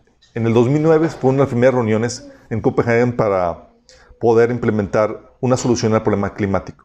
Pero, Estados Unidos se retractó y no pudieron resolver nada. Pero lo que querían hacer era implementar un gobierno mundial. Volvieron a tener esa reunión climática entre todos los países. ¿Y qué fue lo que, lo que, querían hacer? Querían implementar un gobierno mundial. Y cuando, como no lo lograban vez tras vez, el Papa ponía, protestaba de que no estaban pudiendo establecer un gobierno mundial para poder solucionar esta situación. Sí. Porque no son los principales impulsores de este gobierno mundial. ¿Por qué? La Biblia te dice, va a estar montando este gobierno. Tenemos también a grupos de poder y el nuevo orden mundial trabajando ya, chicos. Que tiene una agenda bien siniestra. Una agenda, por ejemplo, la de, la de disminuir la población mundial. ¿Por qué? Para hacerla más fácilmente gobernable, chicos demasiados es difícil controlar toda la población. ¿Qué hacemos? Nos hacemos de una parte de la población mundial. ¿Han visto las, las piedras de... Ahí se me fue. Bueno, parte de la agenda esa Illuminati y demás es disminuir la población mundial y establecer un gobierno mundial. Tienes, este gobierno mundial es antinacionalista, antifamilia, antipatriarcado, anticristiano, antipropiedad privada, antilibertad de expresión, y tienes a grupos Illuminati de la Fundación Rockefeller, Bilderberg Group y demás que están tratando de impulsar este tipo de gobierno con este tipo de agenda, chicos. Bilderberg. De hecho, Henry... Sí, es otro. De hecho, si conoce a Henry Kissinger, que fue ex secretario del Estado de, del Estado de Estados Unidos, cuando habló en Evian Francia en el 92, en la reunión de Bruselas, ah, dijo lo siguiente. Hoy los estadounidenses se indignarían si las tropas de, la ONU entraran a, Los Ángeles para restablecer el orden. Mañana ellos estarán agradecidos. Esto es especialmente cierto si se les dijera que existe una amenaza externa del más allá, ya sea real o promulgada, que amenaza nuestra propia existencia. Es entonces cuando todos los pueblos del mundo suplicarán a los líderes mundiales para liberarlos de este mal. Lo único que todo, que todo hombre teme es lo desconocido. Cuando se presente este escenario, los derechos individuales serán cedidos voluntariamente para la garantía de su bienestar otorgado por un gobierno mundial. ¿Están trabajando en esto, chicos? Esa agenda profética donde habla la Biblia que va a haber un gobierno mundial basado en una confederación de, reyes dirigido por el Vaticano, nos estamos dirigiendo para allá a toda velocidad. Dice David Rockefeller, estamos en el filo de una transformación global. Todo lo que necesitamos es solo una crisis mundial perfecta y el mundo aceptará el nuevo orden mundial. ¿Y si huelen, chicos, la crisis en el horizonte? Ah, bueno, eso es la cena. Pero también en otro caso, David, eh, David Rockefeller en la reunión de Bilderberg de, del 91 dijo, estamos agradecidos al Washington Post, New York Times, Times Magazine y otras grandes publicaciones cuyos directores atendían a nuestras reuniones y respetaban sus promesas de guardar discreción por casi 40 años. Hubiera sido imposible para nosotros desarrollar nuestro plan para el mundo si hubiéramos sido objeto de los reflectores del, público durante esos años. Pero ahora el mundo es más sofisticado y preparado para marchar hacia un gobierno mundial. La soberanía supranacional de la, élite intelectual y de los bancos mundiales es preferible a la autodeterminación nacional practicada en siglos anteriores. ¿Estás consciente? Es hacia donde nos dirigimos, chicos. Sí, Y esta agenda ecológica, y esta agenda, chicos, tiene mucho que ver, o este próximo gobierno, mundial están tratando de impulsarlo mucho con la agenda ecológica. ¿Quién de aquí extraña las bolsas de plástico en los supermercados?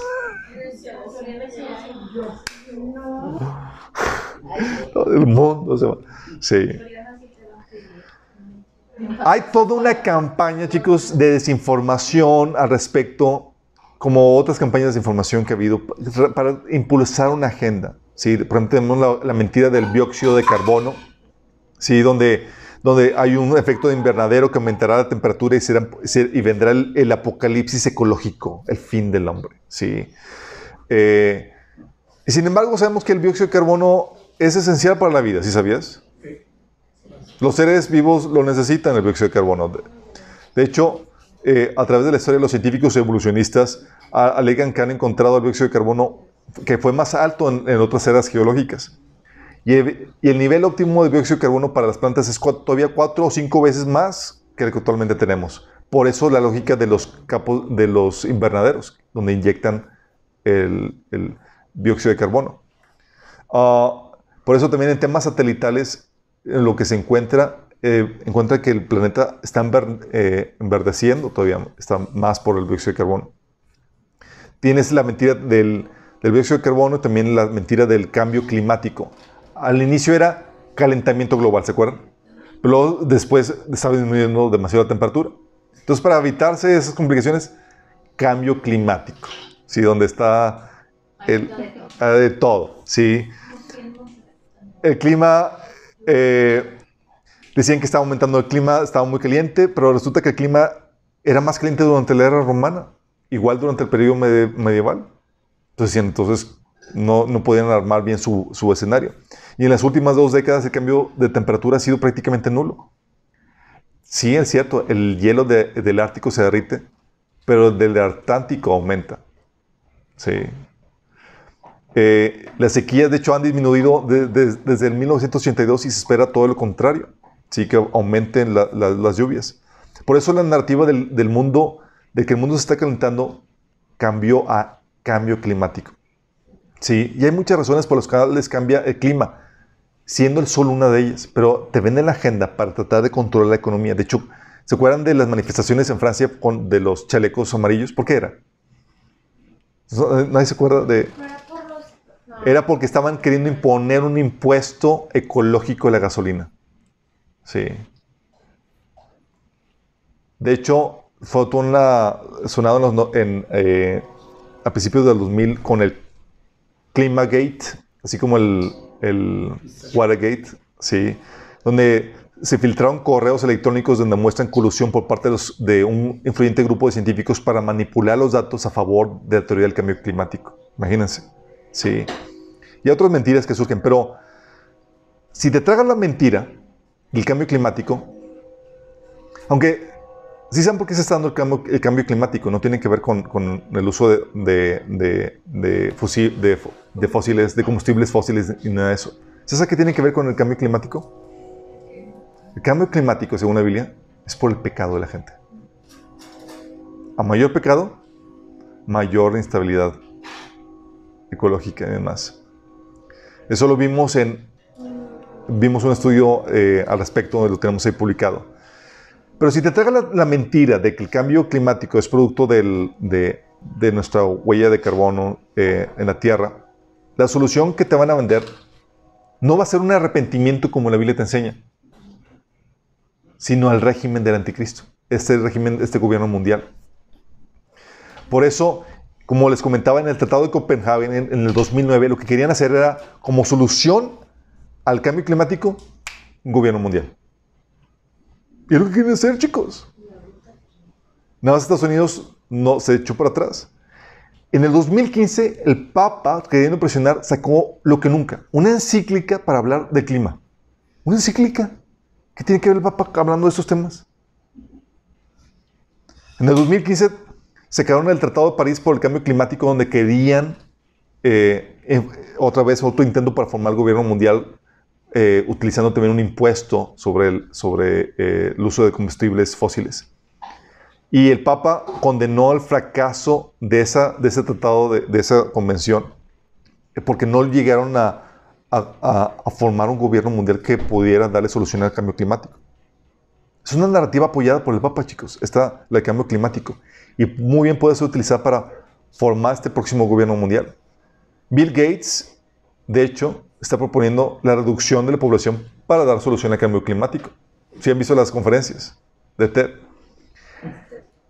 Tienes que, por parte de la ONU, tenías la, que se- en el 91 se formó la Agenda 20, tre- eh, 2021, que ahora se convirtió en la Agenda, Agenda 2030, que es para el desarrollo sustentable y el gobierno, y eh, un- para la formación de un gobierno mundial que permite este, gobierno, este eh, desarrollo sustentable ecológico. Y te lo venden bien bonito. Su meta es poner fin a la pobreza mundial, poner fin al hambre, la desnutrición, promover una, una vida sana, el bienestar, una educación inclusiva, igualdad de género, disponibilidad de agua, energía sustentable, todo, así, el paraíso en la tierra. ¿Y quién no quiere eso? Pero cambio quieren tu alma. Porque cuando quieren resolverte y darte todo eso, lo que necesitan para, dar, para dártelo es controlar todo.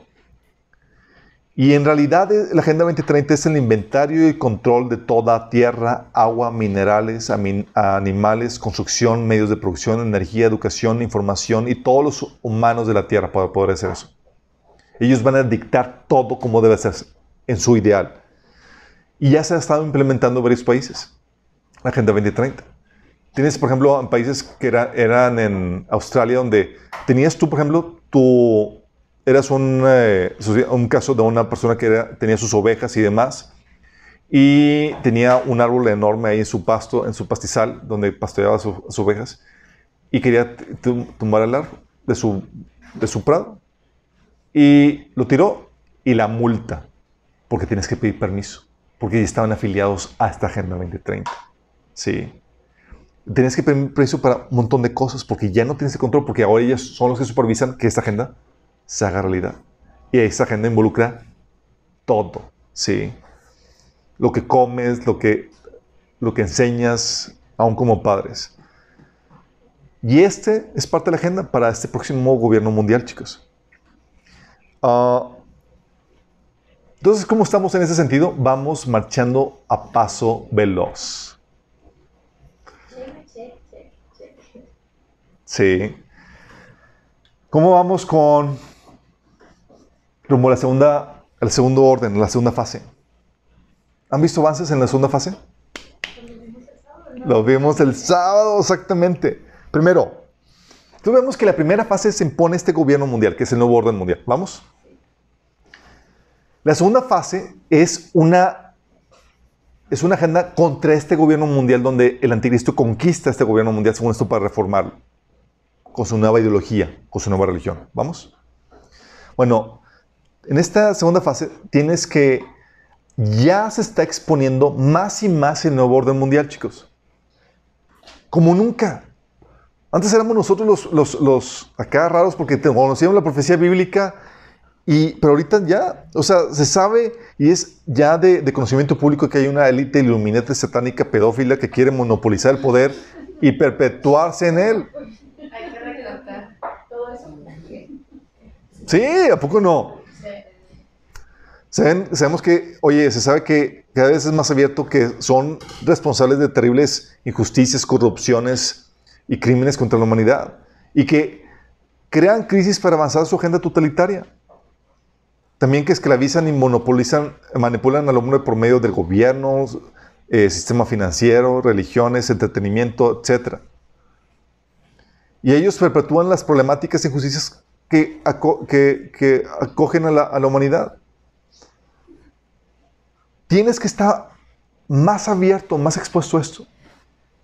Entonces, a la parte que está formándose el gobierno mundial, tienes a un grupo que se está, lo está denunciando. Sí. ¿Por qué? Porque primero se forma uno y luego le sigue el otro. Pero tienes que, los grupos que lo están denunciando no, no solamente son los cristianos, sino que son grupos de la nueva era que están haciendo esta denuncia. Grupos de la nueva era haciendo esta denuncia. Tienes el, varios grupos, movimientos como el movimiento de, de la verdad, um, ay, lo puse, movimiento de la verdad, que es el Truth Movement, que es el nombre adoptado por organizaciones que cuestionan la, la versión oficial de los atentados del 11 de septiembre de 2001. ¿Sí han visto las documentales de ese tipo de...? Sí. Que proponen que fue un trabajo del Estado profundo diseñado para darles a ellos más poder a costa de los ciudadanos. Sí. Bueno, este movimiento de la, de la, del- de la verdad está dominado por, por, por personajes de la nueva era. Zeitgeist, ¿alguien vio el documental? Es una serie de películas que sacaron tres películas entre el 2007 y el 2011 que abogan por una masiva conspiración por la élite para controlar las masas por medio del engaño, la religión, la política y la economía y la necesidad que haya de un cambio de sistema. Este también está fuertemente cargada por la nueva era. Q o Quanon, si lo, si lo han escuchado. Lo han escuchado todavía más. Son, según eso, son personas del ejército y la administración de Trump que están liberando de forma cifrada información en cápsulas informativas en varias, en varias eh, formas en la, en la red, que exhiben al Estado profundo y sus avances contra ellos. ¿No? Noticias como que, oye, liberaron a un montón de niños que estaban siendo abusados por los pedó- pedófilos y que ya están metiendo a la cárcel a otras personas, como el caso de Ellen, el show de, de que dirigía el, el Ellen Degener- Degenerada. Y demás, y dices, oye, y están sacando informes de que, oye, es que estaba involucrada con una red de pedófilos y ya, los- ya la apresaron y demás. Eh, bueno, todo eso es, eh, Q es un movimiento dominado por la nueva era, chicos. Y hay otros, ¿sí? Hay otras producciones documentales y demás que han salido recientemente que analizan y exponen la existencia de cabales en la política, en la religión, en el entretenimiento, eh, élites con agencias, eh, con agendas secretas que trabajan en perjuicio de, las personas. Y hay montón de documentales que sacan de ese tipo de cosas, sí. Pero ¿sabes quiénes son muchos los personajes que apoyan este movimiento? Son personajes de la nueva era y de la teosofía, que también son de los de, los de la nueva era. Teosofía son movimientos satánicos, chicos, que están acompañando, están promoviendo, están exponiendo el nuevo orden mundial. Dices, ¿cómo está la cosa? ¿Por qué? Lo vimos, ¿se acuerdan? El sábado. Han platicado que, oye, Satanás, echando fuera a Satanás. No, no es Satanás echando fuera a Satanás. Y habíamos sacado el ejemplo de, de la, película de Los Increíbles, ¿se acuerdan? ¿Qué es lo que hacía el, malito de la película Los Increíbles, la primera? Decía, creaba al enemigo para él destruirlo y convertirse en el héroe. Y el enemigo está siguiendo la misma fórmula. ¿sí? Está creando un orden, un primer orden mundial represivo y demás para poder después él derrotarlo y él convertirse en el R. Sí. Lo interesante caso es que estas personas, para estos grupos de nueva que están, están uniéndose en contra, denunciando a este, eh, a este orden mundial, para ellos la religión, el cristianismo incluido, es parte de dicho sistema de control. Entonces dicen, oye, el nuevo orden mundial, tal cosa. Bueno, también la religión y los cristianos. Porque para ellos las religiones fueron creadas por este cabal para controlar y oprimir a la humanidad. Todas las religiones. El sistema del Dios judío-cristiano, según ellos, es eh, gobernado por la cabal iluminati que debe ser derrocado. Según ellos, lo que más teme esta cabal, esta élite que está gobernando, que está, el, eh, vinculada con el Vaticano, es que los seres humanos despierten a la realidad de que ese sistema, de este sistema que los esclaviza, la Matrix, y que alcancen su potencial de llegar a ser dioses. Entonces aquí ves, en este movimiento, chicos, ves, por un lado ves el Vaticano uniendo todas las religiones, primer orden mundial, ¿sí? y a este que está denunciando este primer orden mundial que es antirreligioso y que está diciendo que tú eres Dios. ¿Estás consciente? Que este sistema está esclavizando al hombre para que no, para manipularlo y para que no alcance su potencial de llegar a ser dioses. Así que lo oprime, oprime al hombre, impidiéndole alcanzar ese potencial de, deificación. Luego tienes, imagínate, tienes evangélicos uniéndose con el Papa. Entonces ya se perfilan a que evangélicos conjuntamente con católicos ahí van juntos para ser eliminados en ese orden, en ese primer orden mundial. Si saben de líderes evangélicos ya que han echado sus lazos con el Papa, ¿tú crees que era casualidad? No. Es, los ponemos dentro de la misma caja para atacarlos todos juntos. ¿Vas entendiendo? ¿Cómo, cómo, cómo? ¿Cómo? Es, oye, habíamos platicado el sábado pasado que el Papa es, el Papa es fácilmente identificable con este cabal porque tiene muchos símbolos masónicos y demás. Tiene, está, ya está posicionado que los líderes están, están involucrados con la pedofilia y demás y que son parte de esta cabal, de esta élite. Así es. De hecho, dicen que muchos que es el falso profeta. No lo es. Este el falso profeta va a ser otro. Pero el, en medio de esta situación tienes a líderes religiosos, Luis Palau, está este, eh, Joel Austin, eh, Billy Graham, este, este Benny Hinn, entre otros, que estrechando lazos con el Papa, diciendo que, hablando lo mejor de, ellos, ¿sí? ¿Qué es lo que sucede? El enemigo ya lo está colocando dentro del mismo, que es, son parte de esa misma élite cabalística que está queriendo controlar, manipular a toda a la gente. Para ellos, entonces, la religión es un sistema represor juntamente creada por este sistema cabalístico para controlar a la gente e impedir que alcance su potencial de, ser, llegar, de llegar a ser dioses. ¿Cómo? Los llevan a que rindan culto a otros dioses en vez de darse cuenta que ellos mismos son dioses. ¿Vas entendiendo? Entonces, ves cómo actualmente se está, se está perfilando la ideología que une a todas las religiones bajo, bajo la, el liderazgo del Papa, pero al mismo tiempo la ideología antirreligiosa que muy bien estaría adoptando el anticristo para derrocar ese orden. ¿Vamos? A la par. Así es, a la par. Ves que uno va surgiendo y ves que el otro va atrásito de, de él.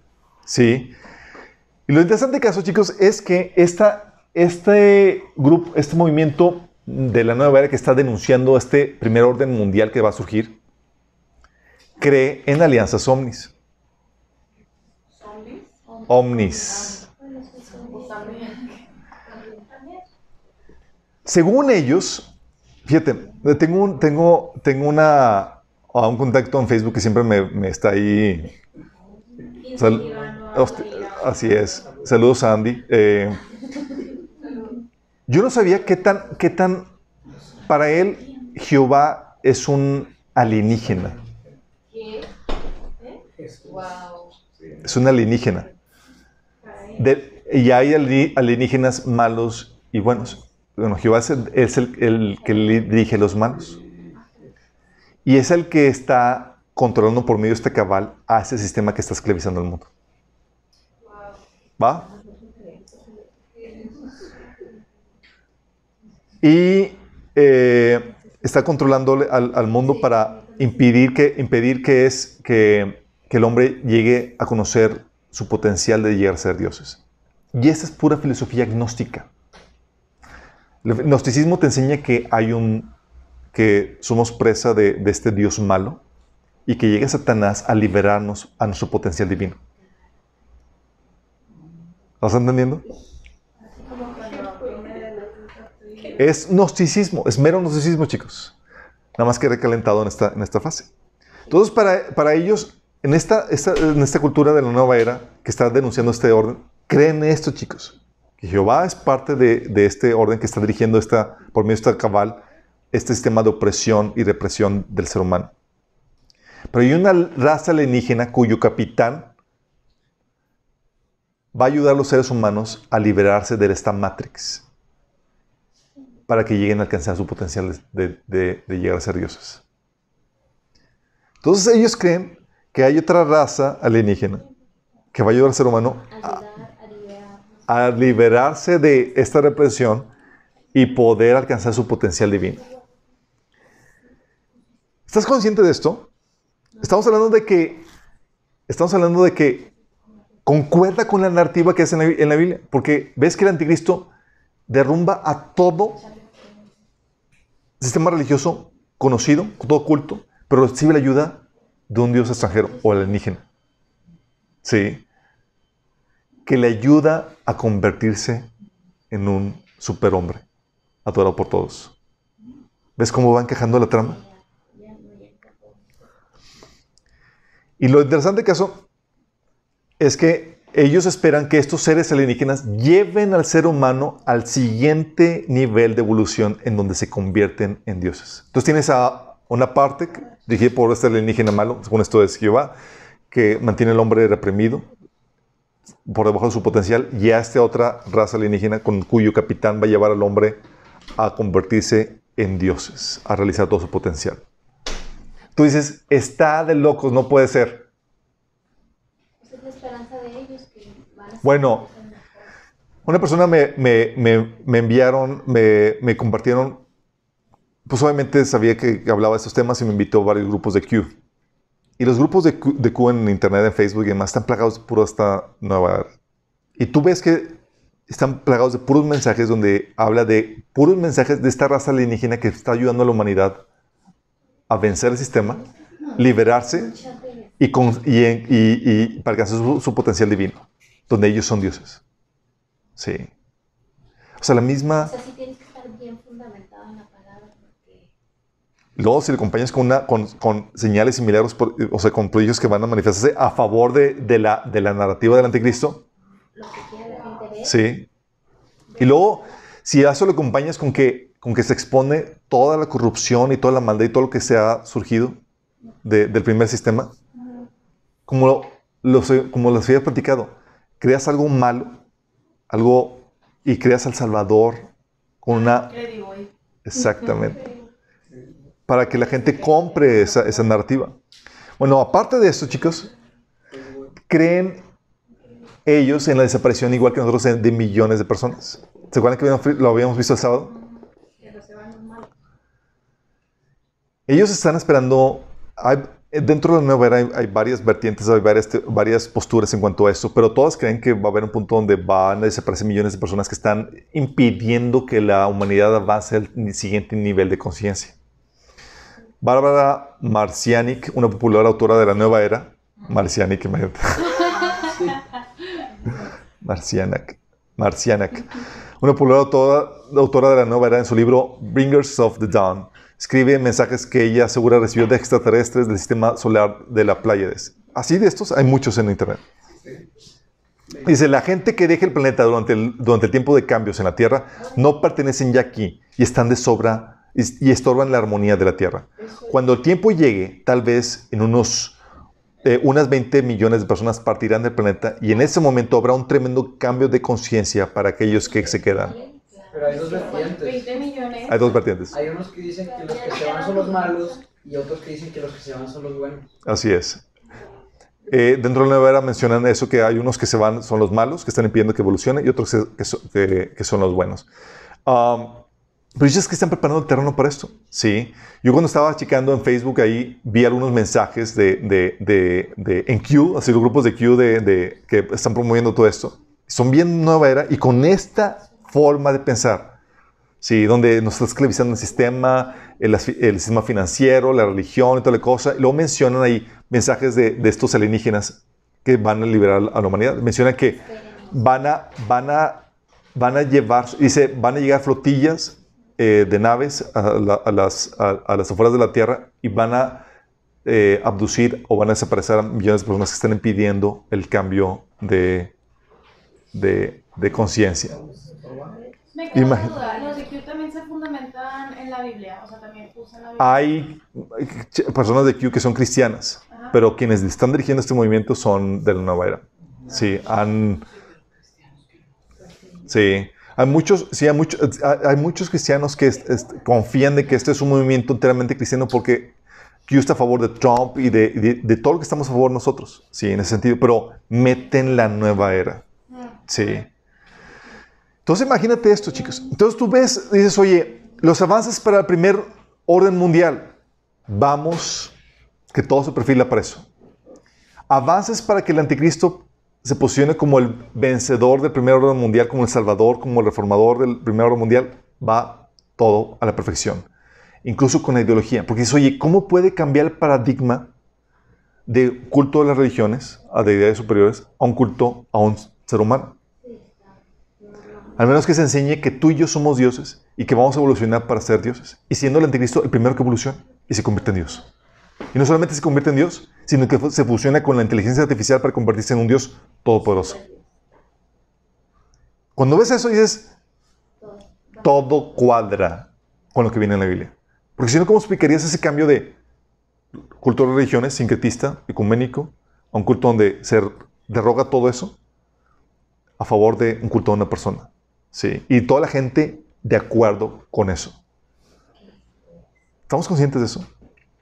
Por eso, por eso se está construyendo un sistema, el primer orden mundial, que va a ser aborrecible para muchas personas y va, eh, para la humanidad, el anticristo va a llegar, así como sucedió con AMLO en México. Se construyó primer eh, orden, por así decirlo, eh, por el, el PRI el- y Acción Nacional, mucha corrupción, eh, des- despil- despilfarro económico, etcétera, muchas problemáticas en el gobierno, y llega El Salvador, porque te promete que va a acabar la corrupción, que va a, venir- va a vencer. Bueno, el mismo paradigma, chicos. Creas el problema y llega el anticristo. Pero son de los mismos. Sí. Son de los mismos. ¿Qué hizo AMLO? Redimió a todos los que se, pasaron a su, a su bando. Y el anticristo va a ser lo mismo. Los reyes que quieran someter a mí, órale. Sí, pero ya se creó la estructura. ¿Vamos? Entonces, con este paradigma dices, oh, se entiende muy bien. Entonces, cuaja con todo lo que está sucediendo, chicos, eh, encaja a la perfección y podemos ver que ya los inicios de todo esto está comenzando.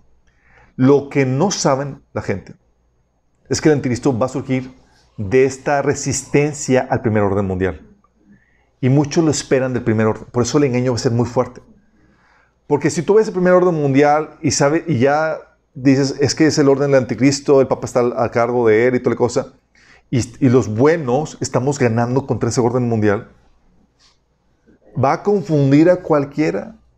Y luego ves que este personaje va venciendo y va escalando y va reformando todo y va liberando a la gente de... de- la gente va a comprar Luego ves cuando, cuando la profecía es de que, eh, de que los ejércitos del Mesías iban a, destruir el sistema del anticristo, ves que los ejércitos de- del falso Cristo destruyen el Vaticano. Dices, se están cumpliendo todo a la perfección. ¿Sí vamos entendiendo? Por eso va a estar esto bien engañoso. El anticristo va a salir de, de por atrás, chicos. O, eh, Ahora eso es, me, me, me convertió un, un, episodio cuando vino este um, David Copperfield, no sé si lo llegan a escuchar, que era un mago en los 90s y 80s. no sé si todavía sigue vigente, no sé si todavía sigue vivo, pero vino aquí a Monterrey. Entonces él menciona, fíjate, menciona de que eh, fueron al show, eh, él y su esposa, y le dice su esposa, tú pon atención allá, porque iba a hacer un acto donde iba a desaparecer, ¿sí? De Entonces tú pon atención allá, y él estaba viendo donde menos, donde menos, donde nadie estaba viendo. Él, mientras que su esposa estaba viendo allá, él estaba viendo todos los asientos y, y las puertas y demás, por si había algo. Y mientras que la gente estaba viendo el show con las luces y los, los, eh, los fuegos artificiales y más que estaba sucediendo, donde él desaparece, él ve que sale David Copperfield de por atrás por la puerta y él como si nada, parándose y se pone entre las sillas y demás, y él lo estaba viendo, pero nadie estaba viendo porque estaban todos viendo el show. Y sale de por atrás y de repente cambian los reflectores y ¡tarán! Y lo mismo va a ser el enemigo. Mientras que todos están acá con el primer orden mundial, el anticristo sale de por acá. Sí. Y no lo veías venir. Y la gente lo va a aceptar como salvador de este horrendo primer orden mundial. Acusado de, de represivo, de totalitario, de, de, todo lo peor. Sí. Y la gente va a comprar la narrativa. No lo saben de eso. Exacto, entonces tiene lógica que crean que es su salvador. Exactamente. ¿Vamos? Lo único que va a salvar a la gente, platicamos el sábado pasado, es un conocimiento de la Biblia. No el conocimiento de que va a surgir un orden mundial, el conocimiento de la Biblia. A advertir a la gente de que eh, va a surgir uno, pero ten cuidado, va a ser engañoso y demás. Porque no solamente va a surgir un, un, este, el anticristo, va a surgir, van a haber muchos falsos cristos que van a surgir. Van a confundir a la gente, va a ser un tiempo de mucha confusión. Y el último, lo único que va a salvar a la gente de toda esa confusión es un conocimiento de la Biblia, para los que se quedan aquí. Porque muchos chicos, cristianos que se quedan aquí, creen que van a poder reformar el gobierno. Y los que creen que van a poder reformar el gobierno, van a comprar, van a, van a encontrar en el anticristo el reformador que estaban buscando. Pero para los que se queden, la Biblia enseña, ya no es tiempo de reformar nada. Lo único que van a poder hacer es compartir el Evangelio y salvar almas. Ahorita que estamos aquí como iglesia podemos ser luz y tratar de formar, reformar las cosas en la, en la medida que se pueda. Pero ya que partamos, no es tiempo de reformar nada, es tiempo de salvar almas, nada más. No es tiempo de ser sal, es tiempo de salvar nada más a la gente. Pero imagínate a la gente que se queda y piensa que vamos a vencer y vamos a establecer enemigos aquí en la tierra y vamos a conquistar las, las artes y demás. Y tienes de tu lado al paladín que va a conquistar ese primer orden mundial. ¿Se lo van a comprar? Sí. Entonces vas a entender por qué se van a traicionar hermanos familiares y demás. Porque mucha gente va a encontrar en él el Salvador. ¿Terminamos con una oración? Quiero hacer un llamado a las personas que, que todavía no se han entregado a Cristo. ¿Sabes? Dice la Biblia que Dios te amó tanto, tanto, que decidió dejar su trono y hacer ese hombre para pagar la condena que tú y yo merecíamos por nuestros pecados. Dice, oye, tenemos una condena, teníamos una condena, porque hemos pecado. Has pecado contra el prójimo, has pecado contra tus... Eh, hemos mentido, hemos hecho cosas mal, pero más que eso, hemos pecado contra Dios, desobedeciendo sus, mandamientos. Y le dice que si tú quieres reconciliarte con Él, hay la oportunidad para que lo hagas. Hay perdón de pecados. Hay vida eterna que Dios te da de forma gratuita. Si te arrepientes de tus pecados y estás dispuesto a rendir tu vida a Jesús y creer, y si crees que Él vino a morir por ti en la cruz y que resucitó al tercer día, si crees y te arrepientes, tú puedes ser salvo. ¿Qué dice la Biblia? Dice la Biblia que todo aquel que invoque el nombre del Señor será salvo. Invocar significa pedirle la salvación. Si tú quieres, puedes hacerlo hoy. Cierra tus ojos y dile, Señor Jesús, el día de hoy te pido que me perdones por seguir mis propios caminos siendo los tuyos. Perdóname, Señor, por ignorar tu voluntad conscientemente, por no darle importancia. Hoy me arrepiento Yo creo que tú moriste por mí en la cruz, Jesús, que eres Dios y que resucitaste el tercer día. Yo te pido que me salves, que entres en mi vida y me cambies. Hoy te acepto como mi Señor y Salvador. En tu nombre, Jesús.